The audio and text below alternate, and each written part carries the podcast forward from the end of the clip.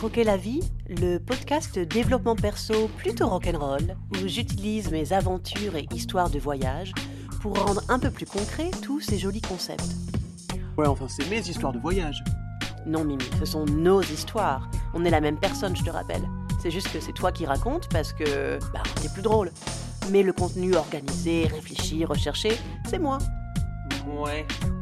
Croquer la vie, le podcast pour ceux qui veulent embrasser toute leur personnalité et qui aiment les histoires rocambolesques Et croustillant. et croustillantes. Eh mais euh, c'est pas un peu chaud le côté schizo dès l'intro? Non, écoute, euh, comme ça les gens savent. Oui. Puis on a une excuse, on est gémeaux. Ouais, t'as raison.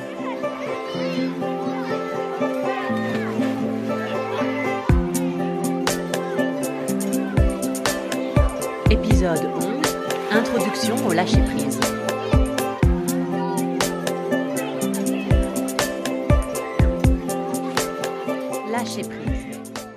On lâche, on tombe, non? Oui, mais ça veut pas dire qu'on se ramasse la gueule. Parfois, quand on lâche, c'est là qu'on apprend à voler. Parce que l'opposé du lâcher-prise, c'est le contrôle. C'est s'agripper. Et même si c'est vachement plus rassurant, il y a des tonnes de choses que tu ne peux absolument pas vivre tant que tu t'agrippes. Et je sais de quoi je parle. J'ai passé l'essentiel de ma vie à être hyper sous contrôle sans m'en rendre compte. Oui, puis t'as encore du chemin à faire niveau lâcher prise quand même. Non mais c'est facile pour toi, Mimi. T'as aucune conscience du futur. Toi, t'es là pour lancer des idées en regardant les papillons voler, mais il faut bien quelqu'un pour les organiser, ces idées, si on veut aller quelque part au bout d'un moment. T'aimes pas les papillons? Bon, vas-y, tais-toi. Donc, aujourd'hui, je vais beaucoup parler de contrôle, mais c'est parce que ça me semble essentiel pour comprendre pourquoi c'est si dur de lâcher prise. Et puis aussi parce que, même si ça n'a pas l'air comme ça vu mon mode de vie, le thème du contrôle est celui qui me semble le plus à la base de beaucoup de mes traits de personnalité. Je précise pour ceux et celles qui débarquent, ce mode de vie en question, depuis 9 ans, ça se résume à couper de la weed pendant deux mois intensifs en Californie, puis me balader sur la planète avec les sous le reste de l'année. C'est ça. Bon, je rappelle aussi que j'ai été boulimique pendant 12 ans, et clairement, les troubles du comportement alimentaire, c'est des pathologies du contrôle. Point barre. Donc ce coup-ci, j'espère même vous donner quelques outils concrets, parce que ma tendance contrôle fric, je travaille dessus depuis des années, et clairement, je pense que j'aurai à bosser dessus toute ma vie, vu comme c'est fondateur de tellement de mes croyances et stratégies de survie. Mais bon, on va commencer par se détendre avec une histoire qui illustre très bien le problème majeur avec le lâcher-prise.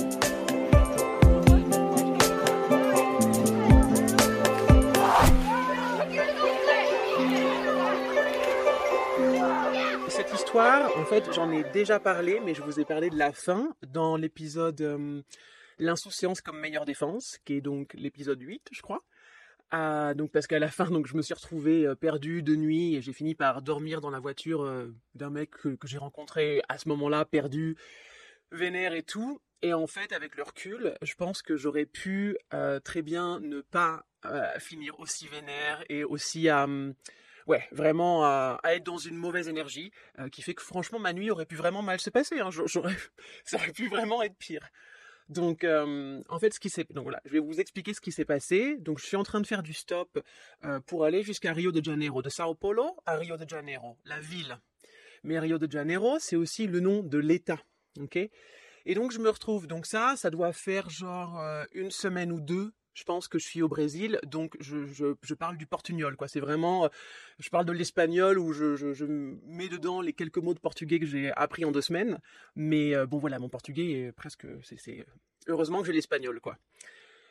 Donc, je me retrouve avec ces deux mecs qui sont des travailleurs et qui m'expliquent, enfin voilà, notre communication est moyenne, hein, c'est, le problème, que donc ils vont à Rio. Ils me font, oui, oui, on va à Rio, faut qu'on fasse un détour, là, là, là, mais euh, on va à Rio ce soir, quoi. Enfin, en fin de journée. Et je fais, bon, ok, très bien. Et effectivement, je me souviens de me dire, bon, enfin, parce qu'on avait fait une pause ici et là, parce qu'ils avaient des trucs à faire. Donc je me disais, putain, ça va prendre du temps, mais après tout, si de toute façon, à la fin de la journée, je finis à Rio, il n'y a pas de problème, quoi. Et en fait, euh, ce qu'il voulait dire, c'est qu'il m'a amené à Rio de Janeiro, l'État, pas la ville. Et en fait, ils m'ont déposé à 200 km de la ville. Je crois, peut-être plus, mais 200, 200 et des patates. Et il devait être déjà 5 heures du soir. Et alors, il faut savoir que tous ces pays-là qui sont autour des, de l'équateur, euh, il n'y a pas vraiment de saison. Donc, tu as le soleil de 6 heures du matin à 6 heures du soir toute l'année. Donc, à 6 heures, il fait nuit. Et je le sais. Et en fait, euh, et sauf que vraiment, j'étais vénère. Je me souviens d'ailleurs quand je suis, quand ils m'ont laissé, je, je leur ai pas parlé gentiment, quoi. J'étais vraiment vénère parce que j'avais quand même l'impression qu'ils avaient bien compris que je voulais aller à la ville et qu'en fait ils m'ont laissé euh, croire que j'allais là où je voulais, à la ville, euh, pour que je passe la journée avec eux, quoi. Tu vois. Mais je sais pas, en fait, peut-être que non, ils étaient vraiment plein de bonnes intentions, euh, je sais pas. Toujours est-il que quand ils me déposent, je suis vénère. Je suis vénère parce que, en fait, euh, malgré mon mode de, voyage et tout ça, il y a quand même ce truc de, moi j'aime bien, je suis quand même très doué. En fait, j'ai prévu de point A au point B, toute seule, en stop, bamos, je vais le faire, quoi. Je sais, je vais le faire. Et là, donc là, dans, ma tête, depuis le début du ride avec ces mecs, je pense que je vais le faire. Et là, tout s'écroule. Je suis là, what? What? What? Et je suis vraiment vénère et du coup, je me dis aller euh, sur un coup de peau, tu vois. Peut-être que je peux trouver une voiture qui va à Rio. C'est quand même une grande, la grande ville à côté, à 200 km. parce que du coup, voilà, en une voiture, peut-être que je peux le faire. Sauf que bah non, du coup, euh, j'ai une voiture qui m'amène un peu plus loin et puis là, il fait nuit, quoi. Il fait nuit, clairement, je peux pas continuer le stop.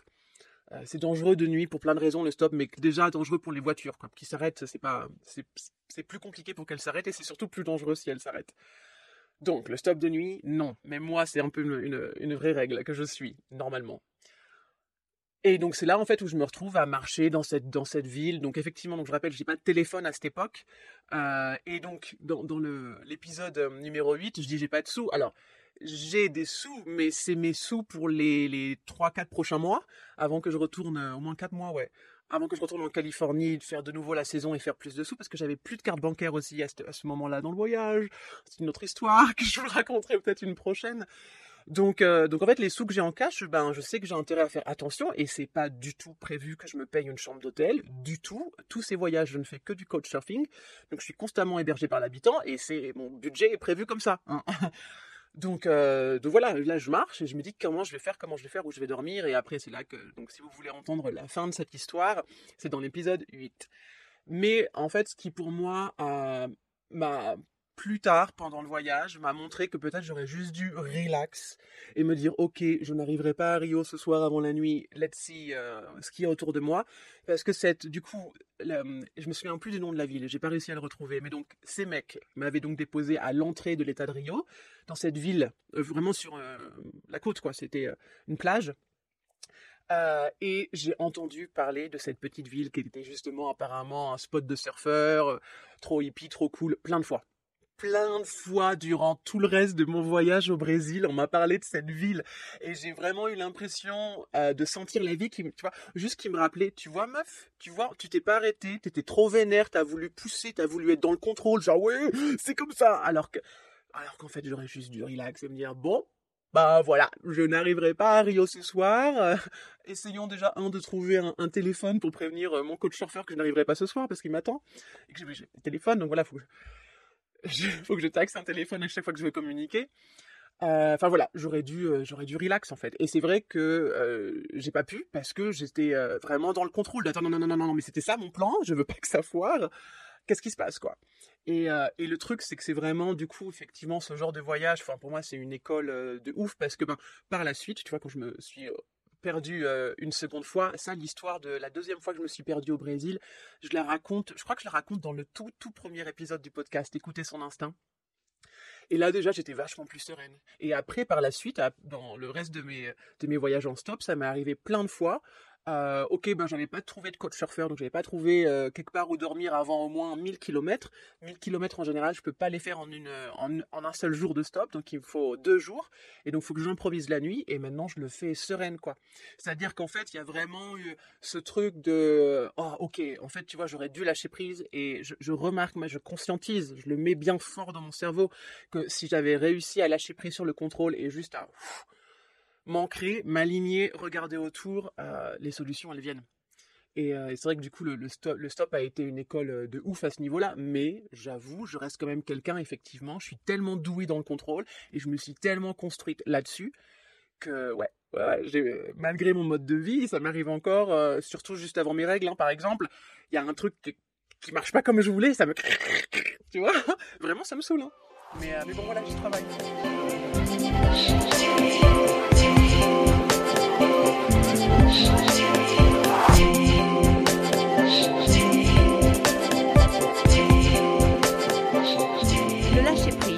C'est un concept qui m'a toujours beaucoup intrigué, pour ne pas dire fasciné. Parce que la règle de base, c'est que plus tu veux lâcher prise, moins tu lâches prise. Hein? C'est pas mal Non mais vraiment, c'est ça. Pour lâcher prise, il faut arrêter de vouloir. Ta volonté, elle enclenche directement ta tête et sa capacité à faire des plans, c'est-à-dire à contrôler l'ordre des événements. Ça peut pas t'amener au lâcher prise. Donc oui, ça semble un peu sorti d'une pièce de UNESCO cette histoire, mais c'est quelque chose qu'il faut comprendre. Si tu veux lâcher prise sur un sujet, un domaine en particulier, il faut feinter ton mental, le hacker un peu, tu vois. Tu peux pas arriver de front. Alors, j'expliquerai mieux tout ça dans le prochain épisode où je raconterai comment la boulimie est sortie de ma vie un peu comme par magie, après 12 ans, 12 ans, hein. même si, bon, les dernières années, disons que j'étais stable, on va dire, mais je sais qu'un des pas les plus importants, ça a été d'accepter. Pas seulement d'être capable d'en parler, mais de me dire bah ouais, j'ai des problèmes de boulimie. Alors évidemment, je ne dis pas je suis boulimique, hein. J'ai des problèmes de boulimie, mais c'est beaucoup moins grave qu'avant, et peut-être que ce sera comme ça toute ma vie, et c'est pas grave. Alors du coup, c'est pas le cas, hein, parce que ça fait plus de deux ans que c'est complètement sorti de ma tête, complètement sorti de ma vie, mais je crois vraiment très fort que ça aurait pris beaucoup plus de temps si j'étais restée dans la vision que c'était vraiment horrible et qu'il fallait absolument que je trouve une solution. Mais bref, lâcher prise et addiction, c'est la semaine prochaine. Du coup, partons à la base. Mon grand truc pour réussir à me détacher d'un schéma qui me dérange, c'est de comprendre pourquoi il se met en place. Si t'as écouté les épisodes sur la peur, j'expliquais qu'il fallait comprendre que c'est un mécanisme de survie, la peur, quand même. C'est pas juste une émotion sur laquelle cracher et rejeter la faute de notre procrastination. Hein c'est là pour une raison. Mais après, à nous de savoir discerner si les signaux de stress que nous envoie notre cerveau sont justifiés ou pas. Bon, ben, c'est pareil avec le contrôle. C'est-à-dire que c'est un peu notre capacité à planifier, analyser, organiser qui nous a amené où on en est avec notre espèce. On est l'être vivant qui a poussé le plus loin la maîtrise de son environnement, clairement. Et ça va avec notre capacité à contrôler plein de choses. Le problème, c'est qu'on est vraiment binaire dans notre façon de voir le monde. Soit on est persuadé que notre capacité à contrôler est notre meilleur atout, je parle de contrôler ses émotions, ses pulsions, son environnement, autrui. Ou alors, d'un coup, on réalise que ça nous fait pas du bien tout ça, et on part dans une quête assez insensée d'une soi-disant meilleure version de nous-mêmes qui lâcherait prise sur tout et serait heureuse de tout. Non, non, non, non, non, non, non, non. Ça, c'est la version simplifiée. Parce que alors ça aussi, c'est quelque chose qu'on fait tout le temps, des raccourcis. Mais franchement, on ferait mieux de prendre du temps pour comprendre la complexité de notre monde au lieu de toujours simplifier. Bref, donc accepter que la tendance au contrôle est normale, parce que le besoin de se sentir en sécurité est un des besoins fondamentaux de l'humain, et un des premiers trucs qui fout en l'air ce sentiment de sécurité, c'est de ne pas savoir. Alors c'est évident par contre, on est plus ou moins désarmé quand on ne sait pas, quand on ne contrôle pas, et c'est suivant notre, histoire, et notre, éducation. Oui, je sais, je le dis à chaque épisode, mais c'est important de comprendre que notre cerveau développe des chemins neuronaux et les renforce au fur et à mesure de nos expériences de vie. D'où le fait que telle situation va m'activer, alors que ça posera aucun problème chez quelqu'un d'autre, et vice-versa. Par contre, là où le besoin de contrôle devient problématique, c'est quand on pose cette capacité à raisonner et contrôler en maîtresse absolue. C'est un peu ce que j'expliquais dans l'épisode 9 à propos du jugement. C'est-à-dire que la volonté de faire des plans et donc de contrôler l'enchaînement de certains événements, c'est comme le jugement, c'est pas problématique en soi. Mais ça dépend à quel point c'est présent dans nos vies. Si je ne me sens bien que dans une situation où j'ai calculé tous les détails et établi un plan parfait à la minute près, mais là c'est la mort. Tu peux rien faire, il n'y a plus d'aventure possible, mais c'est pas une vie, quoi. Donc effectivement, c'est pas pour rien que le thème du lâcher prise est si important en développement personnel, parce qu'avec notre société moderne qui ne prône que la raison pour nous permettre d'avancer, forcément qu'on est tous aliénés avec cette volonté de contrôler depuis tout petit. Alors que et l'instinct dans tout ça, c'est pas un truc qui aide à avancer, c'est pas une aptitude du cerveau qui se développe comme la raison si on veut? Ben si. Écoute l'épisode 1 de ce podcast si tu veux mieux comprendre. Tu peux pas te louper, il s'appelle Écouter son instinct. Pour moi, elle est là la nécessité du lâcher-prise. Elle va avec l'urgence d'apprendre à développer son instinct. Parce que durant toutes ces années où je pensais que rien ne me limitait, où j'avais l'impression d'être si libre parce que j'arrivais assez facilement à suivre les plans que je m'étais fixés, mais il y avait tellement peu de place pour les surprises comparé à ma vie de maintenant. Je croyais que j'avais tous les possibles en face de moi, que j'avais plus qu'à choisir ce qui me convenait, mais en fait il y a des tonnes de possibles qu'on ne peut pas imaginer. La vie avec un grand V, elle a un nombre incroyable de tours dans son sac, et on est beaucoup trop petits les humains pour pouvoir imaginer ce qui nous attend pour de vrai. Alors attention, ça ne veut pas dire que ça sert à rien de rêver. Hein. Je suis quelqu'un qui croit beaucoup au pouvoir de l'intention, donc évidemment que c'est bon de se projeter avec tel ou tel plan, mais en ayant conscience que ça ne se passera pas comme tu l'imagines.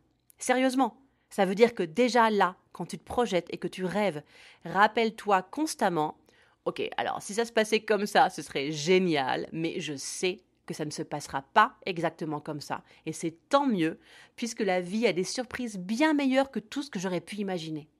Je te promets, ça c'est un vrai tips. Parce que le cerveau est un muscle et tu peux l'entraîner à se sentir serein et en confiance. Donc quand tu fais des plans pour un truc qui te tient vraiment à cœur, essaye de répéter cette phrase à voix haute assez régulièrement quand tu y penses. Allez, je te la répète doucement, donc t'imagines là, tu es en train de penser à ce projet, boulot ou vacances ou quoi, et là tu t'arrêtes. Et tu te dis Ah ouais, ouais, ouais, si ça se passait comme ça, ce serait génial.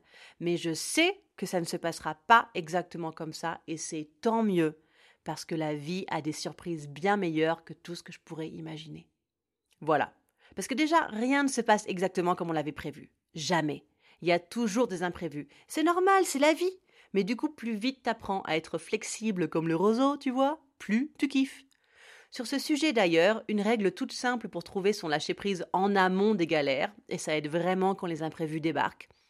Ne te tue jamais à la tâche. Là, je sens, il y en a encore qui sont en train de se demander de quelle planète je viens, mais je rigole pas. En vrai, c'est logique. Plus tu te démènes beaucoup trop pour un truc, que tu souffres pour que ça se mette en place, plus tu seras dégoûté si ça se barre en couille, c'est sûr. Alors qu'un projet que tu portes en gardant en boussole première le plaisir dans ton corps, tu peux pas être déçu, quelle que soit la fin. C'est-à-dire que quand je suis saoulé ou fatigué ou juste que j'ai pas envie, je m'occupe pas de ce projet. Je m'y mets quand je le sens et je m'arrête quand j'en ai marre. Déjà, si tu utilises cette boussole du kiff, tu perdras moins de temps à persister sur une voie qui n'est pas la tienne. Parce que le plaisir, c'est l'élément de base pour savoir si on est là où on devrait être. Même si évidemment on a tous, toutes nos jours de mou, où on a juste envie de râler et c'est normal. Je prône pas un humain qui est heureux tout le temps. Par contre, je sais que ma boussole du kiff, elle m'a amené où j'en suis dans la vie. Et je dois le dire, même si je suis pas du genre à regretter, j'aurais bien voulu comprendre plus tôt que les sensations dans mon corps disent beaucoup plus de vérité que tout ce que ma tête peut analyser et raisonner. Je précise que l'auto-sabotage est un truc majeur qui fait que parfois, même si on sait que ça va nous faire du bien, on n'arrive pas à s'y mettre. Mais ça, c'est un sujet en soi. Je vous ferai peut-être un épisode dessus un de ces jours.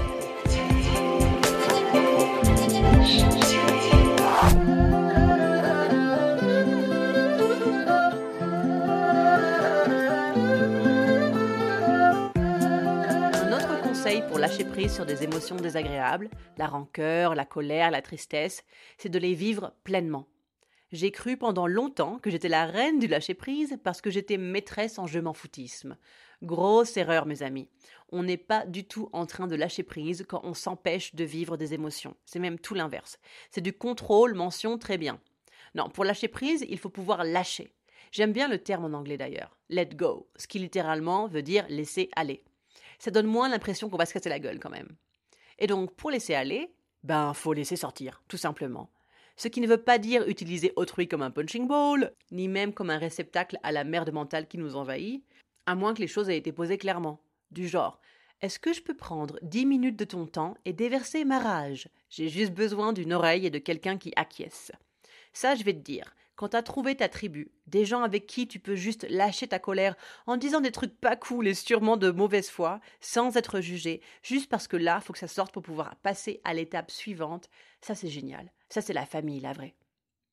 Pour conclure sur ce sujet si vaste, vous inquiétez pas, j'ai prévu trois autres épisodes sur ce thème. Je vais vous donner ce que j'appelle ma version des quatre nobles vérités de Bouddha, donc notre ami Bouddha, pendant qu'il méditait dans sa grotte là pendant des années, il a réalisé plusieurs trucs, dont ces quatre vérités. Je vous le fais en résumé, hein, mais en gros ça donne. Règle 1. Dans la vie, tout est souffrance. Règle 2. Tout est souffrance parce que nous avons des désirs, qui changent, dès qu'ils sont assouvis d'ailleurs. Du coup, règle 3. Bouddha a fait des maths, il s'est dit, si on enlève le désir, ah bah du coup, il n'y a plus de souffrance. Haha, mais oui Donc, pour enlever le désir, il décrit différents trucs autour de ce qu'il appelle l'action juste, le regard juste, la parole juste. Moi, je résumerai ça à vivre en autarcie dans une grotte. Donc, déjà, vous l'aurez compris, comme le désir et le plaisir, c'est un peu des vecteurs essentiels dans mes mouvements, c'est un truc qui m'a toujours énervé dans le bouddhisme, ces deux dernières règles-là. Même si une part de moi comprend bien hein, le concept, mais ça me semble pas la meilleure solution. Supprimer le désir pour supprimer la souffrance? Non mais parce que rêver, c'est quand même super important. Enfin, je sais pas, pour moi c'est la base. J'ai besoin d'un élan dans mon corps, d'un rêve, d'un truc qui me porte pour avoir envie de me lever le matin, tout simplement. Du coup, j'ai changé les deux dernières règles. Ma règle 3 à moi, c'est d'imprégner très profondément que si les choses ne marchent pas comme on le désirait, c'est qu'il y a mieux qui nous attend. Pour moi, pour enlever la souffrance, on peut garder le désir, mais avec la conscience que sûrement nos désirs ne seront pas assouvis, en tout cas pas comme on le pense, parce qu'il y a mieux qui nous attend. Et de se répéter ça, moi je te le dis, ça rend ton cerveau hyper ouvert, en mode antenne au signe de la vie.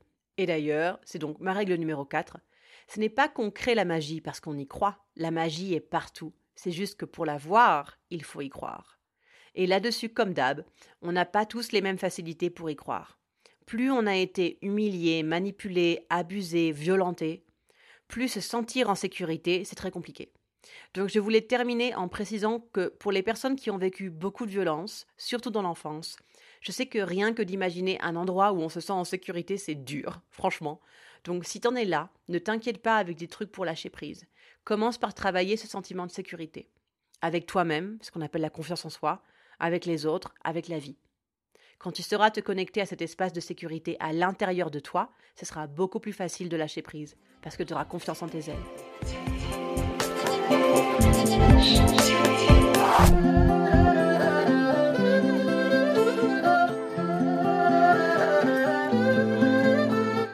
Croquer la vie, c'est fini pour aujourd'hui. J'espère que tu as pris des notes et que certains de ces tips pourront t'aider à prendre du recul quand tu t'agrippes et que clairement, c'est pas pour ton bien. Comme je le disais aujourd'hui, la semaine prochaine, le thème c'est lâcher prise et addiction. Parce que clairement, les troubles du comportement alimentaire, quand ils sont aussi graves que ce que j'avais, tu as des comportements de junkie, il n'y a pas d'autre mot. Donc je pense que mon témoignage parlera à n'importe quelle personne qui galère pour se sortir d'une addiction, même si c'est juste la clope. N'oublie pas de t'abonner et de me mettre 5 étoiles si t'as kiffé. Ça aide vraiment mon podcast à se faire découvrir. Si tu utilises les réseaux sociaux, tu peux me trouver sur Insta à Croquer la vie podcast je partage toutes les actus du podcast, évidemment, mais aussi ma vie de nomade. J'ai fait une page Facebook aussi d'ailleurs, ça s'appelle Croquer la vie.